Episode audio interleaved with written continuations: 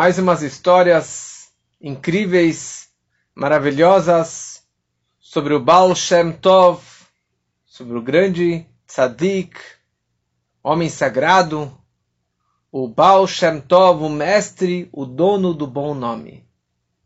Semana passada falamos da onde que a alma dele veio, sobre os pais do Baal Shem Tov, sobre o nascimento do Baal Shem Tov, a infância do Baal Shem Tov, e agora vamos avançar um pouquinho mais na vida dele com histórias realmente incríveis.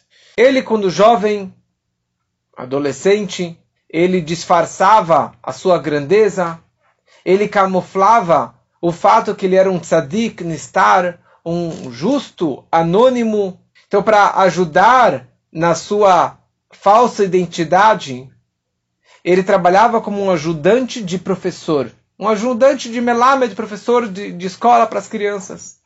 Então, primeiramente, ele levava as crianças para o Heider.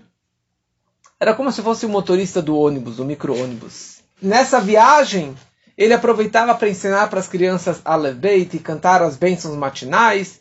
E cada criança que ele recebia, que ele pegava da casa em direção ao professor, ele dava um beijo muito, muito carinhoso.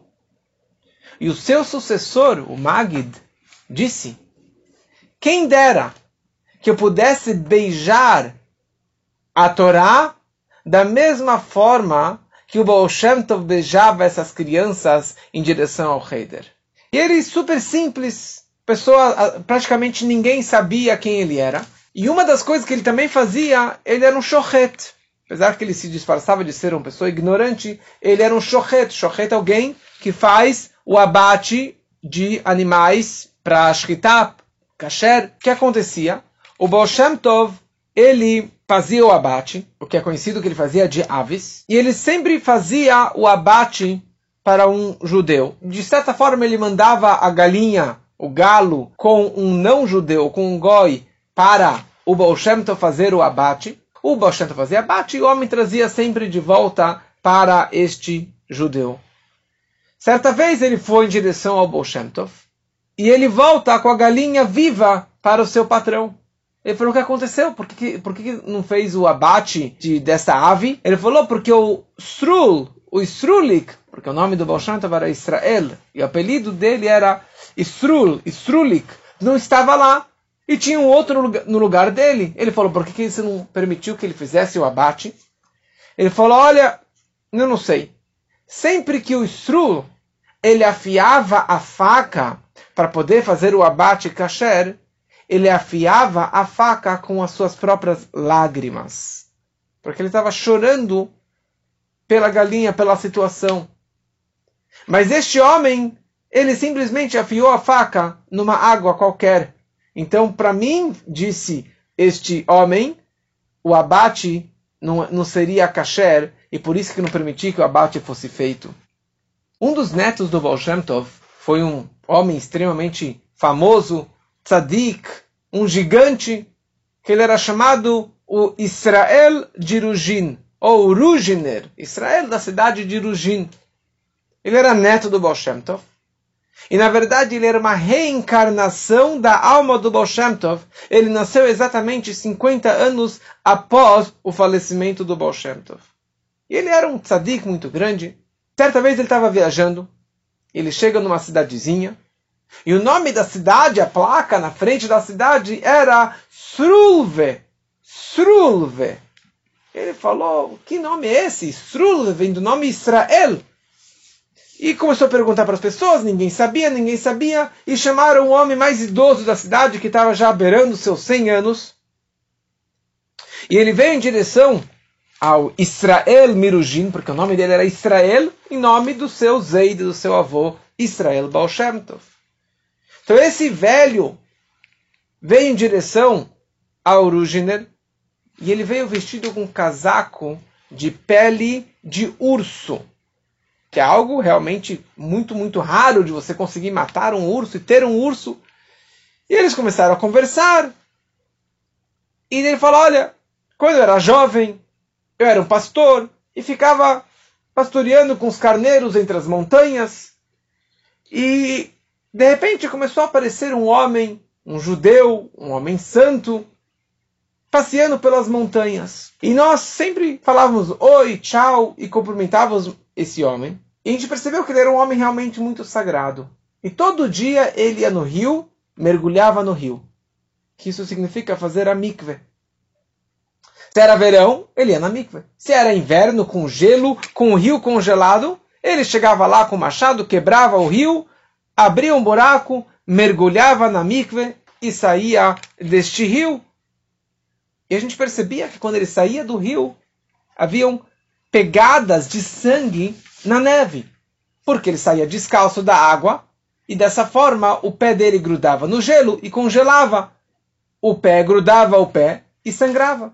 Então o que, que a gente fez? A gente trouxe panos velhos e colocávamos ao redor do rio para que ele pudesse colocar os pés sobre esse pano e não rasgasse a sua pele. E assim continuou a nossa amizade. Só que um dia começou a aparecer um urso e começou a atacar os nossos carneiros e cada dia ele comia mais um carneiro e mais um carneiro. Eram aqueles ursos enormes. E daí todos os pastores se juntaram e decidimos, com armas, vamos atacar esse, esse urso. Mas era impossível porque ele realmente era muito mais ligeiro e era muito perigoso você brigar com o urso. E uma vez a gente estava lá. E vimos esse homem, esse Srul, passando por ali. E de repente apareceu o urso. E o urso estava vindo em direção aos carneiros. A gente gritou, Srul! Aí o Srul virou ele viu, viu o, o, o urso, ele foi em direção ao, ao, ao, urso, e nós ficamos com muito medo. Por ele, vai matar esse homem santo. O urso foi em direção ao, ao, urso, cara a cara com o urso, de repente o, o urso, ele cai no chão, ele vira para mim, disse esse homem velho da cidade. Ele virou para mim e falou: Vem aqui. Pode pegar o urso porque ele já está morto. Eu estava com medo e eu fui perceber que realmente ele já estava lá, deitado no chão. E ele falou para mim: pode pegar essa pele deste urso para você de presente. E esse é o casaco que eu estou vestindo agora. E ele descreveu. E o Rujner, Israel Rujner, é, concluiu que isso, na verdade, era o seu avô, o Israel Baal Shem Tov.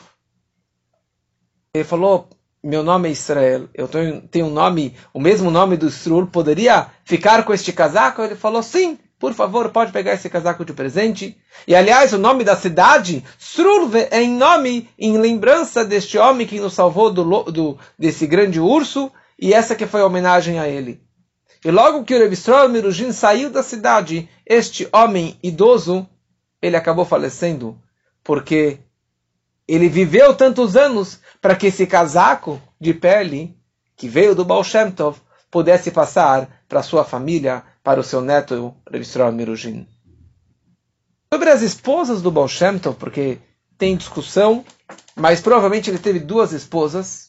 Uma primeira que se chamou Hana e, e a segunda, que é a mais famosa, que tem discussão se o nome dela é Lea, Lea Rachel ou Rachel Leia um dos dois nomes, mas essa que era a esposa do Baal Shem Tov, que teve, que tiveram juntos os filhos, dois filhos tão, tão sagrados, tão elevados, que era, o primeiro filho era o Tzvi, e depois a Odel, Udl. O Baal Shem Tov ele casou com 18 anos. E a, e a história é a seguinte, uma história muito louca. Ele sempre perambulando pelas cidades, como um tzadik nistar, um justo anônimo, disfarçado de uma pessoa humilde, ignorante, analfabeta. E ele, nessas viagens, ele chegou numa grande cidade judaica, uma grande comunidade que se chamava Brod. E ali ele chegou e encontrou com o rabino da cidade, e viu que era um grande tzadik, e por profecia o Baal entendeu que este homem seria o seu futuro sogro. Então o Baal começou a conversar com ele e tirou a sua máscara, revelou para ele a sua verdadeira identidade. E ele era um tzadik. E o homem percebeu a santidade do Baal e falou: Olha, eu tenho uma filha, eu gostaria que você casasse com minha filha. falou, ok, tá bom, então a gente se encontra daqui um mês. O Bolshanta falou, não, não, não, não, aqui agora eu quero já fazer o documento de casamento, a ketubá, que isso já vale como casamento. Isso era muito comum de fazer naquela época. O homem viu Baal um tzadik desse tamanho, ele foi lá, escreveram a ketubá, o documento de casamento, assinaram o nome do Baal o nome da filha e o nome deste é, rabino. Ok? Fizeram duas cópias, uma ficou com ele e uma ficou com o Baal Até logo, a gente se encontra mais para frente na sua cidade para fazermos a rupá, fazermos o casamento, é, a continuação do casamento. Ok? Logo na sequência, ele falece, este homem falece, esse rabino falece, e quem assumiu a liderança daquela cidade, daquela comunidade de Brod, era seu filho. Seu filho se chamava Gershon. Gershon Kitover, Nikitover. E ele virou rabino naquela cidade, naquela comunidade. Daí, mexendo nos papéis, nos documentos do pai falecido, eles viram que tinha uma ketubá, um documento de casamento, que a filha, Aracheleia, já estava casada, já estava comprometida com um tal de Israel, filho de Eliezer. Falaram, ótimo, que bom que nosso pai já fez um casamento para nossa irmã, e vamos ver quem este homem. Procuraram, procuraram, não apareceu. Até que depois de um tempo, aparece lá o Israel Ben Eliezer, vestido como um camponês, simples, com roupas simples, fingindo que não falava direito nem ídis, nem hebraico. E ele chega lá e começa a conversar com o futuro cunhado, com o Gershon. E ele viu o Baal Shem Tov, ele falou, que? Meu pai, o grande rabino, o grande tzadik, fez um casamento com a nossa irmã, com a minha irmã, para casar com esse homem analfabeto, ignorante, sujo, pobre, simples? De jeito nenhum, eu vou anular esse noivado. E começou toda uma discussão, porque o Baal Shem Tov deu a segunda via e eles tinham a primeira via e era, eram idênticas, mas não era possível que o nosso pai fez um casamento com um homem como esse. Daí o Bolshantov ele falou, tá tudo bem, mas antes de eu ir embora, eu só quero falar com a vossa irmã, com essa moça que eu, na verdade, estou casado com ela. E ele chegou, entrou a sós com a sua noiva e revelou para ela a sua verdadeira identidade, que ele era um homem grande, um grande conhecedor da Torá, um grande tzadik, etc. Só que eu não posso revelar para ninguém e você também não pode contar nem para o seu irmão, nem para ninguém, nem para tua mãe, de jeito nenhum.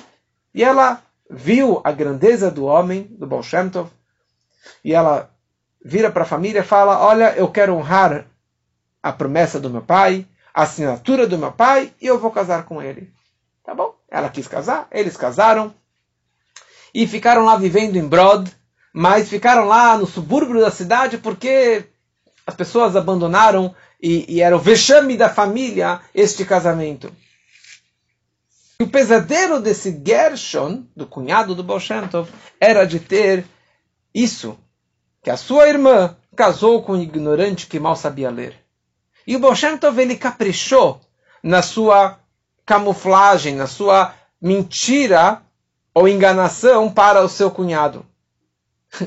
Tem uma carta que o Baal manda para o seu cunhado com um Yiddish super quebrado, com erros de gramática, com erros de, de, de, de palavras, assim, muito mal escrito.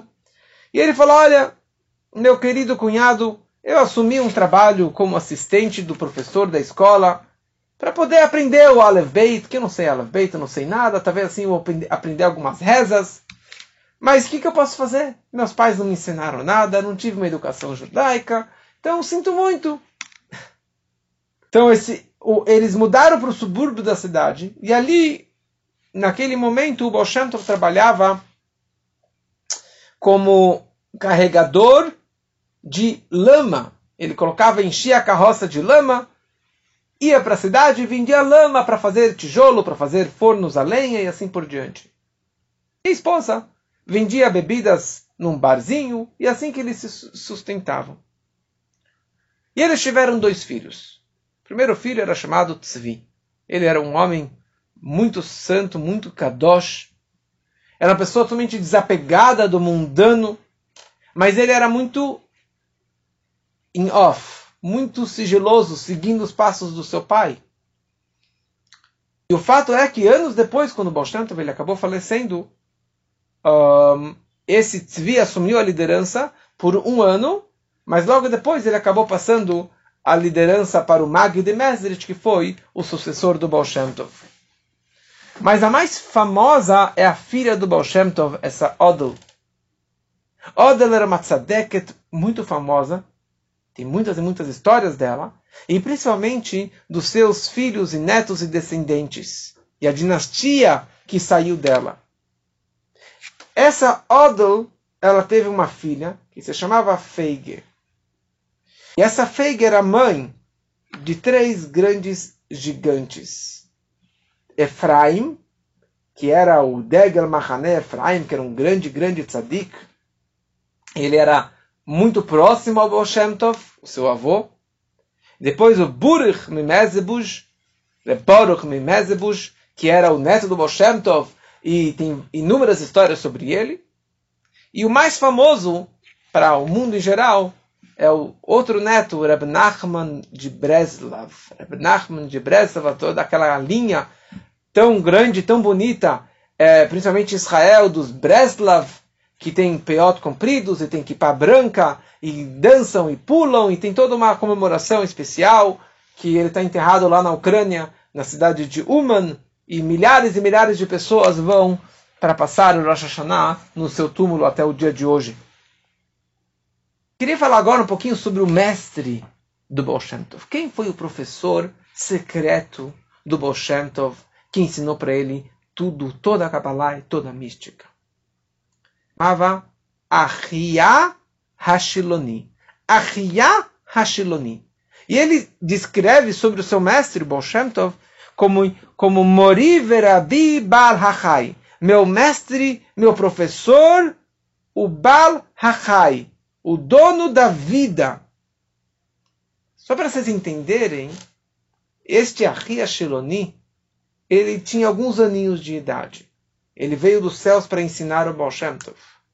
Mas ele saiu do Egito com Moshe Rabbeinu, cruzou o Mar Vermelho, recebeu a Torá no Monte Sinai com Moshe Rabbeinu, entrou em Israel, viveu a época de Josué, viveu a época de, de vários e vários profetas, e ele estava na época da destruição do primeiro templo. A Ria Shelonita está descrito no Tanakh, nos profetas, como o profeta que dividiu o povo judeu em, duas, em dois grupos. O grupo de Yehudá, a tribo de Yehudá, e a tribo de Benjamim. Então ele testemunhou a destruição do templo. E por essa razão ele foi enviado dos céus para ensinar o Baal Shem Tov, Hassedut, que isso vai aproximar a vinda do Mashiach e vai trazer a reconstrução do terceiro templo. Então, elas por elas, ele veio consertar aquilo que ele testemunhou na sua primeira vida no passado. E aqui tem uma coisa extremamente interessante.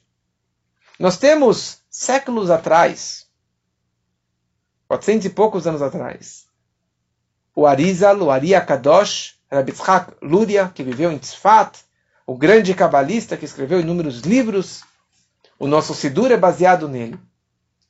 Da onde que o Arisa sabia tanta mística e tanta Kabbalah? Porque ele aprendeu com Elial Hanavi, o profeta Elial, que vem no Brit Milá, que vem na noite do Seider e assim por diante. Após o falecimento do seu pai, do Arizal, ele mudou com a sua mãe para o Egito, para Alexandria. E ali ele ficou afastado do mundano por sete anos, aprendendo Torá e Kabbalah com o Elial Anavi, o profeta Elial, o anjo Elial, que desceu e se revelou, ensinou para ele toda a mística, toda a Kabbalah. E no final, ele falou para o Arizal mudar para Tzfat, para o norte de Israel, e ali ele deveria revelar todos os seus conhecimentos, toda a sua Kabbalah que ele aprendeu com Elial Navi. E esse é o grande Arizal que nós conhecemos. Só que o Baal Shem Tov, ele, de certa forma, é superior ao Arizal. De dois pontos. Primeira coisa, o Baal Shem Tov aprendeu com o Ahia Hashiloni. O Ahia Hashiloni era mais velho, a alma dele é mais antiga do que a alma do Eliel Navi. Como disse antes, Ahia Hashiloni, a alma dele saiu do Egito junto com Moshe Rabbeinu. Então era mais elevada, mais próxima do grande líder Moshe Rabbeinu. Ele estava lá no Monte Sinai. Mais ainda, o Baal Shem Tov aprendeu com a Ria Sheloni por 10 anos. E o Arizal aprendeu com Elial Anavi por 7 anos. Então ele aprendeu muito mais tempo do que o Arizal. Daqui nós chegamos à conclusão que a Hassidut, o, o estudo da Hassidut, que começou a partir do Baal Shem Tov, é superior, é maior do que os ensinamentos da Kabbalah. 7, 7 eh, contra 10 e mais perto do que Moshe Rabbeinu.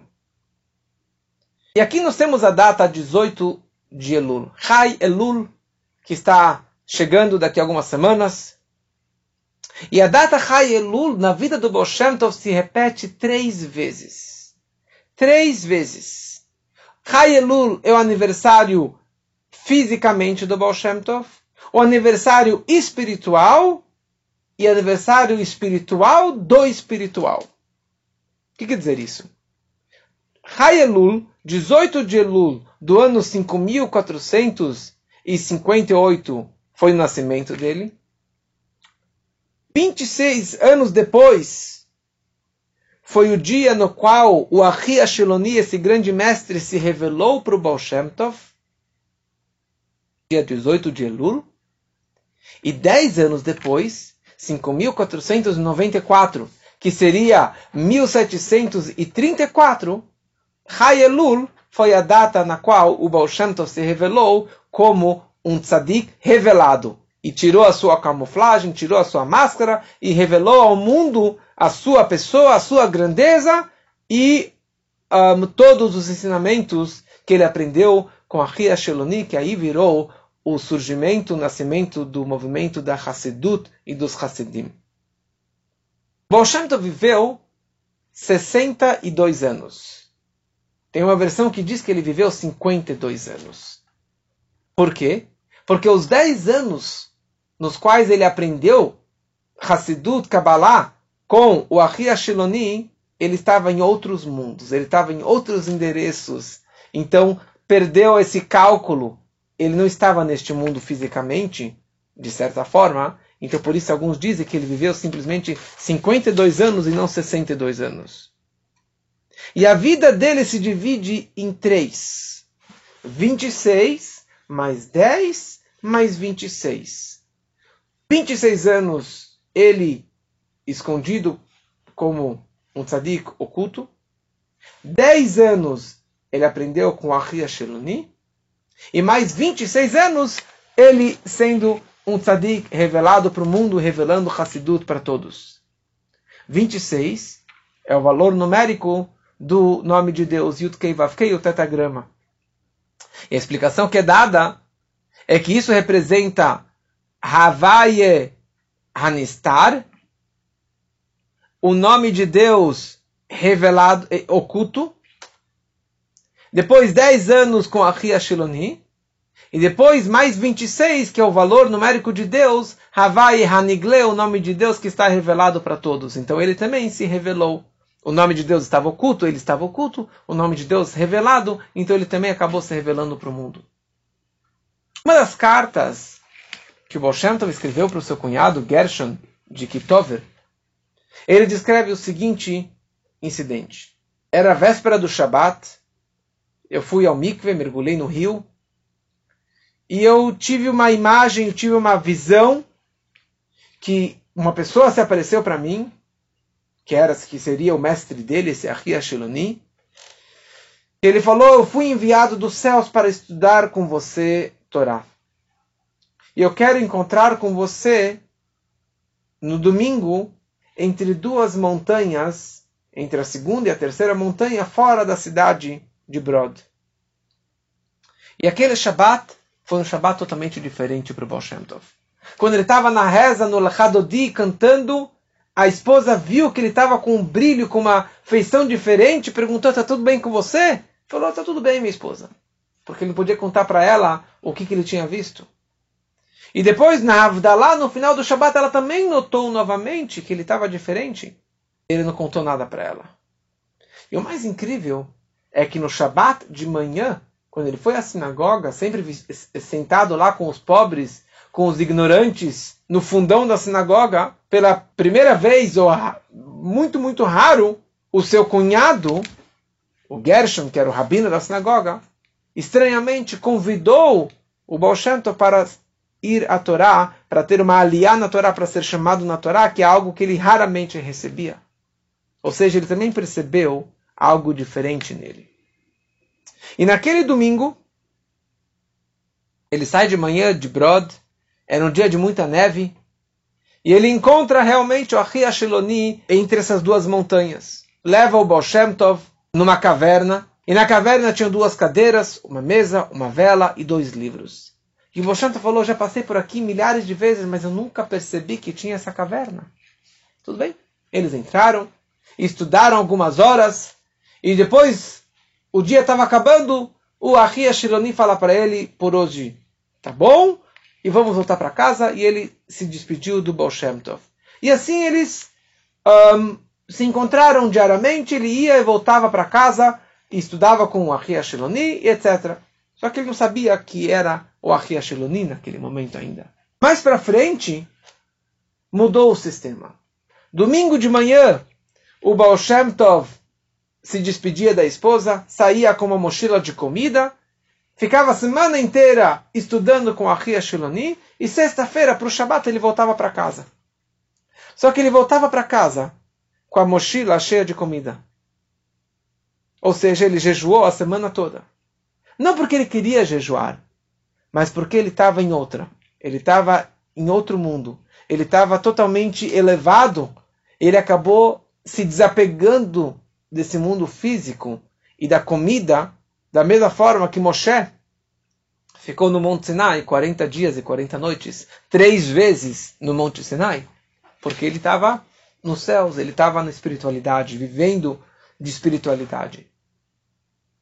Depois de nove meses desses estudos diários, semanais, com o Ahia Shironi, o Ahia Shironi vira para ele e fala: Você sabe quem eu sou? Ele falou: Não. I have no idea. Ele falou, eu sou o Ahi Ashiloni. Quando Boshanto escutou esse nome, ele simplesmente caiu e desmaiou. Ele não acreditou que este gigante veio lá de cima para estudar comigo. E assim os estudos continuaram. E no meio de tudo isso, tem uma história muito interessante. Boshanto passeando pela, pelo campo, pela floresta. E certa vez, ele se encontrou com uma gangue, um grupo de ladrões. E eles viam Baal sempre com uma mochila nas costas, andando para cá, para lá, sozinho. E eles deduziram que esse estava carregando joias, diamantes, dinheiro. Então eles decidiram ir atacar o Baal naquela época era muito comum. Quando assaltava, também matava a pessoa e levava todo o seu dinheiro embora. Só que eles observaram o Baal inúmeras vezes, até que eles estavam planejando. Só que eles notaram que Boshanto subiu uma montanha e no topo da montanha tinha um buraco, um precipício. Ou seja, havia um buraco entre o topo de duas montanhas. Eles observaram que o Boshanto subia. De repente, as montanhas se juntaram, se grudaram. Ele continuou andando, desceu a montanha e continuou a sua jornada. E daí, quando ele passou, a montanha se abria novamente. E isso aconteceu inúmeras vezes. Então, quando eles viram isso acontecendo com o Baal eles falaram: Bom, este homem é um homem santo, um homem sagrado, um homem cabalístico, um homem de Deus. A gente, não somente que não vamos é, atacá-lo, nós vamos ao encontro dele para pedir uma bênção de sucesso no nosso roubo, no nosso assalto. E eles se encontraram com o Baal E o Baal falou: Olha, eu abençoo vocês com uma condição: que vocês nunca machuquem um judeu. E eles prometeram, e Bolshantov abençoou eles com sucesso no, na sua profissão. O Bolshantov ele tinha um sonho de ir para Israel. Alguns dizem, tem várias versões sobre isso, que ele queria muito ir para lá para encontrar um gigante da época, o grande tzadik, que era o Arahaim Akadosh. E o Baal ele vira para os ladrões e ele fala, olha, eu sei que vocês são ladrões profissionais, vocês sabem muitas estratégias, vocês conhecem todas as estradas, e eu tenho um sonho, eu gostaria muito de ir para Israel, mas eu quero para Israel de, por terra, caminhando. Eles falaram, tá bom, vamos pensar um, um plano, um, uma estrada boa.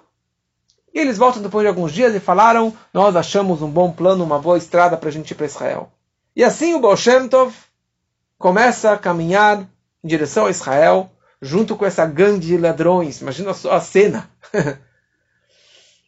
e eles andaram, andaram, andaram semanas e semanas. Já estavam se aproximando de Israel. E de repente aparece um riacho. Aparece um riacho, um canal. E eles precisavam cruzar esse riacho. Então os ladrões profissionais fizeram uma, um, um tipo de um estilingue com uma árvore. Eles amarravam a pessoa numa árvore, esticavam a árvore, dessa forma jogavam ele como catapulta, jogavam ele para frente e ele, dessa forma ele conseguia cruzar este rio. E assim foram todos, até que chegou o momento do Baal fazer isso também. Quando o Baal está prestes a cruzar o rio, ele percebeu que ali era a fronteira para entrar no paraíso no Gan Eden. E ele viu aquele anjo com a espada, a Mitapechet, que Deus colocou desde a época que Adão e Eva foram expulsos do paraíso. Ele notou que ele estava prestes a entrar lá, e se ele entrasse lá, ele seria morto. Então ele vira para os ladrões ele fala: Desculpa, estragaram toda a nossa viagem, mas eu não vou poder cruzar esse rio. Obviamente que ele não tinha como explicar isso aqui para os ladrões. E eles, zangados, começaram a voltar toda a sua viagem. E o Bolshanta estava pensando por que Deus fez que eu fizesse toda essa viagem para chegar lá sem nenhum propósito, nem cheguei para Israel, nem fiz nada. Para que tudo isso? E logo na sequência, a pergunta dele foi respondida. Eles, voltando, eles passam por mais um rio. E naquele rio, Baal ele notou que tinha um sapo enorme. Um sapo muito grande. Ele para o sapo, observando, ele percebeu que, na verdade, naquele sapo tinha uma alma judaica. E o sapo começa a conversar com Baal O Baal falava os idiomas dos animais. E essa alma conta para o Baal que eu estive numa outra vida neste mundo era uma pessoa muito estudiosa da Torá, só que eu não era cuidadoso em Netelat Yadayim, na lavagem das mãos. Em geral, nós, inúmeras vezes durante o dia nós temos que lavar as mãos com uma caneca, e eu não era cuidadoso disso. Então não permitiram que eu entrasse lá em cima no paraíso. Então me fizeram voltar para este mundo para cumprir a mitzvah de Netelat Yadayim. Só que eu não somente que eu não fiz essa mitzvah, eu acabei pecando, eu acabei traindo, eu acabei indo muito longe de Deus, muito longe da Torá, e virei um grande pecador e novamente eu morri. Então foi decidido que eu voltasse nessa encarnação dentro de um sapo. E aqui eu estou há X anos perambulando, esperando a minha alma ser redimida, a minha alma ser salva. O Baal Shem ele vai até o riacho, pega um copo de água, faz a brachá de Sheakol Niabedvaró, faz a bênção, e com isso ele conseguiu redimir e elevar a alma desse sapo, e o sapo desapareceu e voltou e foi para o seu descanso final. É, o sapo morreu, e ou seja, aquela alma ela foi para as alturas, foi para o paraíso. E o Hashem também entendeu o porquê realmente de toda essa viagem, de toda essa jornada para conseguir salvar essa alma desse judeu que estava séculos perambulando pela terra, esperando a, a, a sua redenção, a sua, um, a sua salvação. E assim o Boshentov ele continua estudando com a Ria Sheloni por 10 anos. Dez anos diariamente o estava estudando com a Ria Shiloni. Até que chega um momento que o Ria Shiloni vira para o Shem e ele fala Israel, chegou o momento de você se revelar. De você revelar para o mundo tudo o que eu te ensinei e você se revelar como um justo, o líder da geração. E o Baal Shem Tov falou, não, não quero, não sabia que isso aqui fazia parte do meu contrato. Falou a Ria Shiloni, você precisa se revelar para preparar o mundo para a vinda do Mashiach. Você tem que revelar para o mundo uma nova forma de servir a Deus. Uma fo nova forma de você enxergar o teu irmão. De amor ao próximo, amor ao ignorante, amor ao sapateiro, amor ao, ao, ao analfabeto. E não da forma que é feito hoje em dia. E o Oshanta falou, não, não vou me revelar. Eu não aceito, não quero. Ele tinha duas razões que ele não queria se revelar. Uma, eu sou o mais jovem entre todos os alunos, entre todos os tzadikim nestarim, entre todos os justos anônimos, como já contei. Ele era o mais jovem, então tem outros maiores e melhores do que eu. E número dois, eu sei que no momento que eu vou me revelar como o líder, o mestre da Hassidut, haverá uma grande oposição grande discussão, discórdia e brigas entre o povo judeu contra os meus ensinamentos. E eu não quero causar briga, discórdia e ódio entre o povo judeu. Não aceito, não quero. Que na prática foi o que aconteceu. E era totalmente o oposto do propósito dele de trazer paz e amor ao próximo. E a tal ponto, o Baal viaja até o túmulo do seu pai, do Eliezer, ele reza, reza, reza inúmeras vezes, pedindo, implorando para o pai mexer as coisas lá em cima, que ele não precisasse se revelar como tzadik. Naquela época, Adam Baal Shem, o Baal Shem ele era um Baal Shem, mas tiveram outros homens Baal Shem. Baal Shem quer dizer o mestre do bom nome, ou seja, um líder máximo tzadik enorme, que é o líder de todos os os tzadikim nistarim, os justos anônimos. E esse Adam Baal Shem, ele ainda era vivo. E ele era o líder desses tzadikim nistarim. E teve uma vida muito longa. E ele escreveu cartas para o Baal Shem Tov, orientando que ele deveria assumir a sua liderança, que agora é o momento dele ser o, o Baal Shem, dele ser o próximo líder. E o Adam Baal Shem foi atrás do Baal Shem Tov do Israel. Inúmeras vezes, em momentos, ele foi atrás dele e de repente ele chegava lá, o Baal tinha fugido, ele acabou escapando inúmeras vezes desse Adam Baal Não queria se encontrar com ele. Então Adam Baal mandou o seu filho para procurar o Baal e também acabou não encontrando o Baal Até que esse filho ele fez uma estratégia, eu não sei como funciona isso, mas era tipo um juramento da pedra. Ou seja, ele escondeu as cartas do pai debaixo de uma pedra. E ele viu um homem, um pastor se aproximando. Ele falou: Você conhece o Srul? Falou: Sim, eu conheço o Srul. Então me faz um favor. Fala para ele que tem algo debaixo da pedra para ele. Então quando ele aparecer, mostre para ele. E deu para ele uma grande quantia de dinheiro. E esse jovem, ele vai atrás da moita, ele fica lá escondido durante um bom tempo. Até que finalmente, finalmente, o Baal aparece e o pastor fala para ele, olha, está lá debaixo da pedra. O Baal foi lá, pegou as cartas e ele deu para o pastor dinheiro. Quanto que ele deu para ele? Exatamente o mesmo valor que o filho do Adam Baal havia dado antes. E nessas cartas foram o que induziram, o que convenceram o Baal Tov a se revelar inúmeras, inúmeras histórias descritas sobre essas cartas. Então, primeira coisa, o...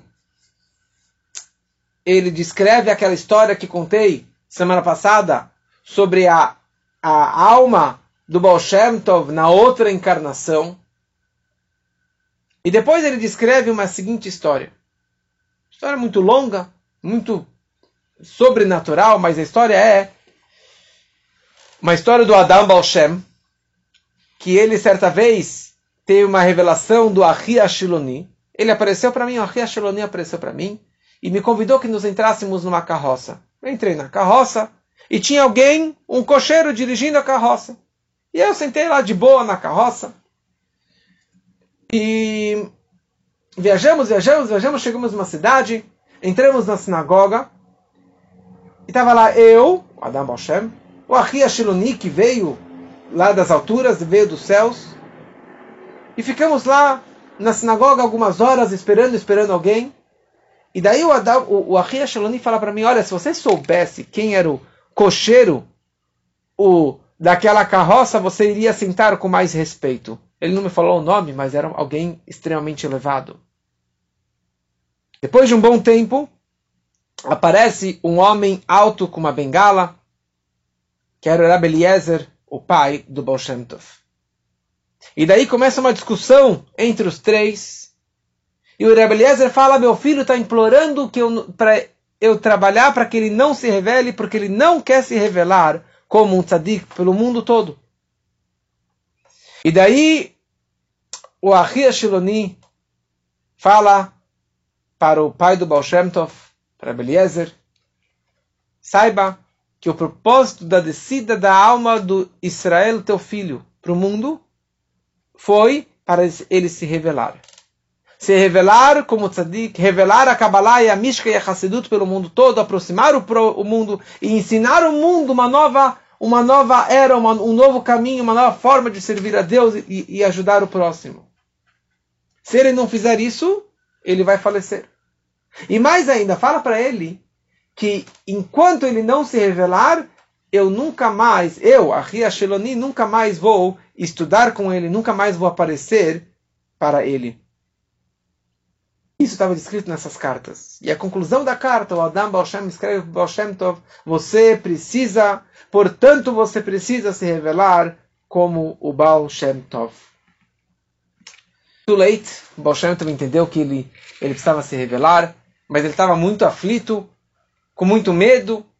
Então a primeira pessoa que ele pegou e se revelou foi para o seu cunhado, que sempre odiou ele e desprezou ele então, finalmente chegou o momento de ele se revelar para o seu cunhado que ele é um tzadik, uma pessoa extremamente elevada, e que ele estava até agora nessa, dessa forma por orientação suprema, superior.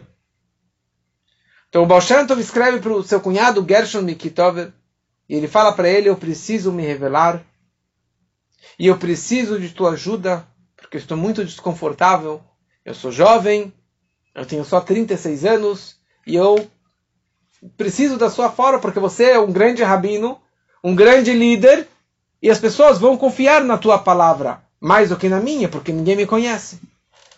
E o Gershon falou, ok, ele percebeu que realmente era, era o grande Baal Shem Tov, ele falou, vou te acompanhar. E Baal Shem Tov, finalmente ele se revela como grande líder, como grande mestre. E o seu rosto mudou novamente. Perguntaram antes, quer dizer que o rosto dele mudou? O rosto, o rosto, o brilho do rosto.